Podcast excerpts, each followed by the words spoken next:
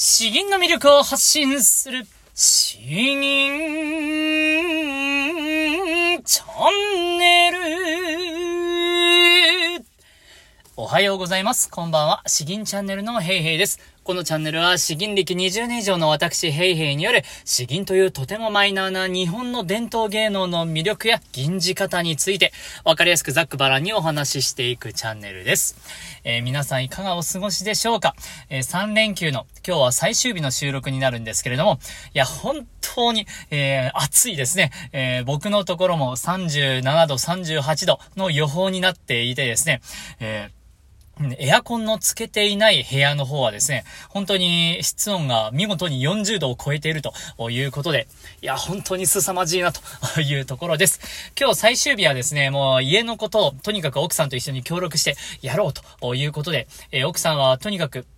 まあ、離乳食の作り置きとか、あいただいた野菜を、もう下処理をするとかをですね、ひたすらそれをずーっと、やりまくっていて、僕は、あその洗い物をひたすらずーっと、やっていたんで、今日は洗い物だけで、えー、どれぐらいだろうな、もう、えー、数にして、うん、5、6回したような、何回も、うん、キッチンを拭き、拭拭いたような気もしますし、えー、うん、3時間ぐらいは、3時間以上はなんか、うん、え洗い物で台所に立ってたんじゃないかなとか、あ思いますけれども、いや、本当に、家のことをやるっていうのも大変ですね。えー、今日はそれだけでおおむね日が過ぎていったような気はするんですけれども、まあ、あの、コツコツ詩吟の方も頑張っていきたいと思います。今日お話しする内容なんですけれども、えー、詩吟を、詩吟が上達するための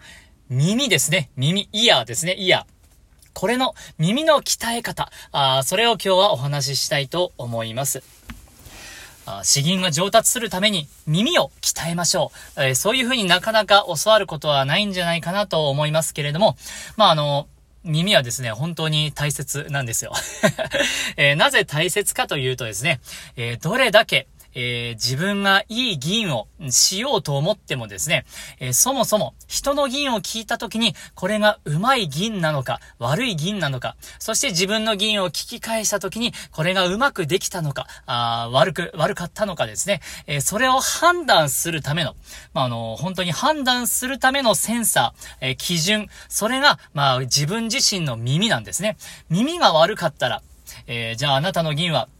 ここら辺が悪いんで、こういう風に直してみましょうと言われたとしてもですね、自分なりにまあ直してみるとします。で、まあそこに先生がいたらですね、えー、いや、良くなりましたねと言ってくれるかもしれないんですけれども、えー、先生がいなかったらですね、いなかったら、まあ自分がどこまで、えー、できたのかどうか、それが自分自身で判断しないといけないんですね。えー、そして大会の本番とかそういった時に、えー、すぐ隣に先生がいて、えー、大会本番を迎えるということはなかなかないですですから、やはり自分自身がいい議員をできたのかどうか、あこれを判断する耳、これを養う必要があるということなんですね。えー、ということで、まあ、あの、この耳を鍛える必要性分かっていただけたかと思うんですけれども、じゃあどうやって、えー、それを鍛えていけばいいのかということをお話ししていきたいと思います。まあですね、えー、まず結論を言うとですね、えー、一番シンプルなんですけれども、自分の銀を録音して繰り返し聞きましょう。えー、まあ、そうですね。自分の銀を録音して、えー、聞くという習慣をつけると言った方がいいかもしれないんですけれども、本当にあの、これにつきます。これにつきます。まあ、あの、この後いくつか補足していくんですけれども、自分の銀を銀じるときに録音して、えー、銀じ終わったらすぐに聞き返す。えー、こういう習慣が大事になってきます。まあ、なぜかというとですね、えー、自分自身が吟じている時にですね、えー、あーと、分水と、こういうふうに自分が吟じている時に、そのリアルタイムで聞こえてくる銀というものはですね、えー、本来の耳から聞いている音とはちょっと違うんですよ。えー、まあ、あの、感覚的になんですけれども、きっと5割ぐらいは耳から聞こえていて、残りの5割ぐらいはですね、体の中から聞いている、いわゆる骨伝導的に聞いているものなんですよ。えーあのー、そう、骨が響いていて聞こえてくるというやつですね。なので、まあ、どちらかというと、えー、骨伝導で聞こえる場合が若干くぐもって聞こえて、耳から聞こえる方が若干クリアな感じになるのかなと思います。なので、えー、自分、まあ、あの初めて自分の声を録音した時はわかるかと思うんですけれども、こんなの自分の声じゃない、えー、こんなひどい声なのかとかですね、えー、つまり普段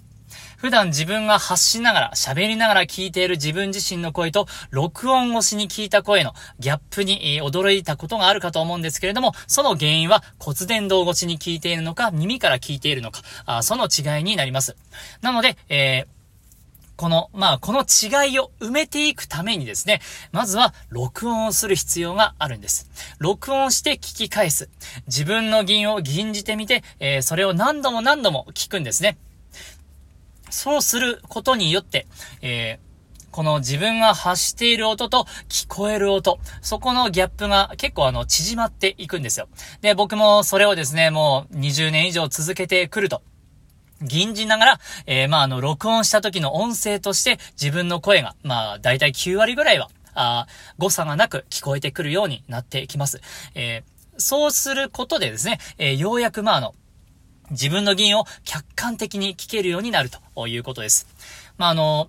ということで、まあ、あの、この自分の声を、自分の銀を録音するということをお話ししたんですけれども、注意点がですね、まあ、いくつかありますんで、えー、加えて、えー、聞いていってください。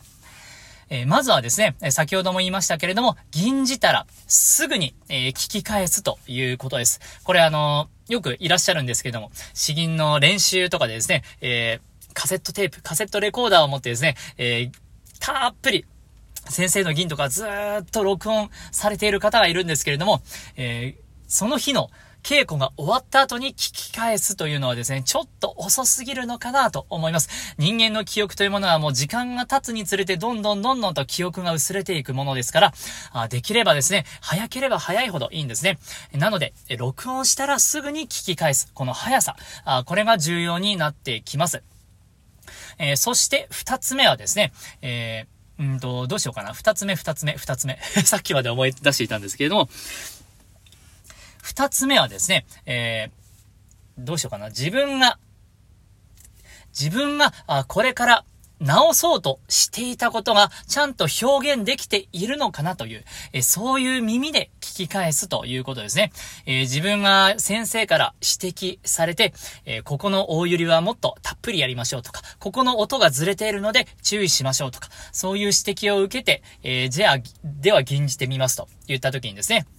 それを録音するわけですよ。で、その録音を聞き返したときに、えー、それを聞いてですね、自分自身で、あ、ここはちゃんと音程が直せたなとか、あ言われた通りに指摘をでき、えー、修正できたなということを、ちゃんと認識するということです。ついついですね、えー、先生の評価だけを聞いてしまいがちなんですよ。あ今のところ良かったですね、とパチパチパチと言われて、あできたのか、あなるほど、って納得しがちなんですけれども、えー、それはですね、なかなか身に入るかというと、うん、まあ、5割、6割ぐらいかなと思います。自分の録音を聞き返して自分自身が認識できたかどうか。あそうすることで、えー、まあ、あの、成長具合が、吸収率が80%ぐらいになるんじゃないかなと感じています。なので、えー、このちゃんと自分自身で認識できるか。あこれがとても大事になってきます。えー、そして3つ目の注意点なんですけれども、これはですね、上手い人の銀をただただ聞いていても、録音してもですね、あんまり関係ないんですよ。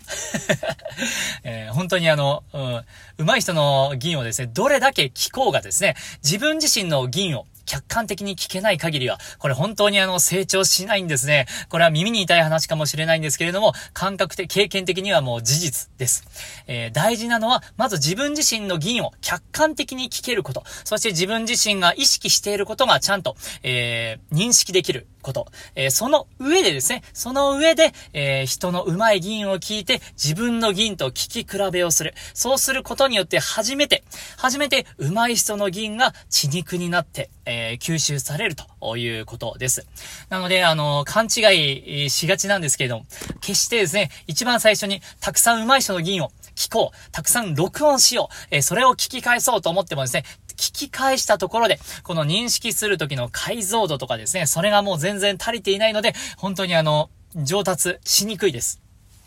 なので、えー、まあ、あの、私はとにかくいい人の銀を聞いて上手くなろうという場合はですね、えー、そうやる前に、まず自分自身の銀を録音して繰り返し聞くという、これを習慣づけるところから、ぜひぜひ始めていただきたいなと思います。で、こうすることによって、えー、自分自身の耳が鍛えられていって、えー、まあ、銀が上達する、まあ、本当に、えー、最短ルートになるんじゃないかなと思いますので、えー、ぜひぜひ耳を鍛えるということ、今日はあの一つ知っておいていただければかなと思います。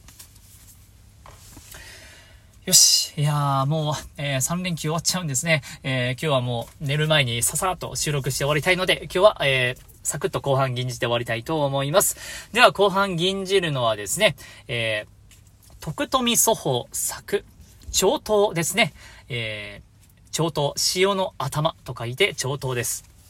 では、詩文を読んでいきます。太平洋外、水、とうとう。巨老岩を噛んで怒号を欲しいままにす。一段の青春、人の知るなし。不要、法上、月輪高し。では、どのような意味か、あ読んでいきます。太平洋は果てしなく広がり、岩に砕ける大波は怒り叫ぶような声を上げている。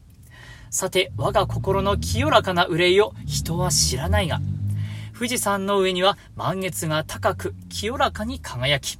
えー、私の心までも照らしているのであるという、そういう、まあ本当に、えー、太平洋の、うん、潮、うんえー、潮が、まあ、波、波しぶきとかですね、えー、それを見ながら感じているという、そういう状態かなと思います。まあ本当にあの、僕結構こういう大自然、険しい大自然を銀を歌っている監視好きなんですよね。えー、力強くやれるし、えー、たっぷりと堂々と吟じれるし、えー、だからといって、うん、感情がですね、うんと、苦しくなるわけでもない、えー、心穏やかに、えー、力強く込められるというところが、まあ好きかなと思います。では、えー、こちら、銀じで終わりたいと思います。小刀徳富祖法。大平洋外岩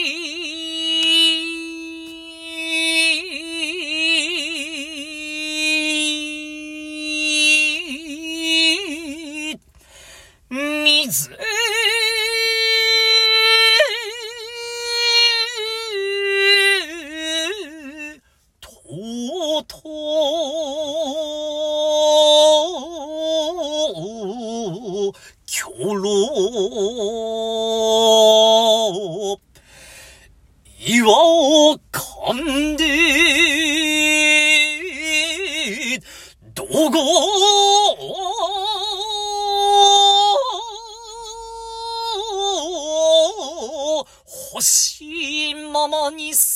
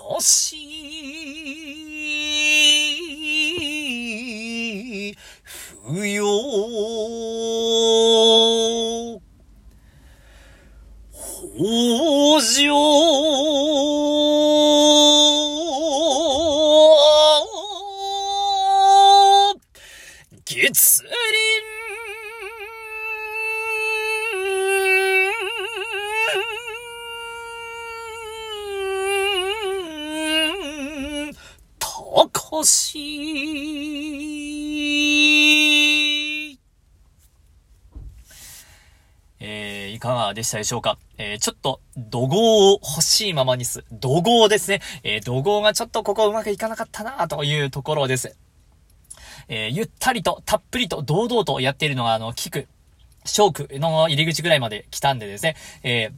そこから岩を噛んで、怒号を欲しいままにす。このあたりでアクセント的な、スパイス的な要素を入れたかったんですけれども、えー、失敗しましたね。完全に失敗しましたね。怒号、怒号、うん。いや、本当にこれ、言葉の粒を残しながら、あやるのが難しかったんで、えー、気持ちが先走ってしまったかな、というところです。えー、いや、ちょっと、うん、うん、今日は、今日はなかなか 悔しいなという出来ですけれども、まあ、他はたっぷりできたんでいいかなと思います。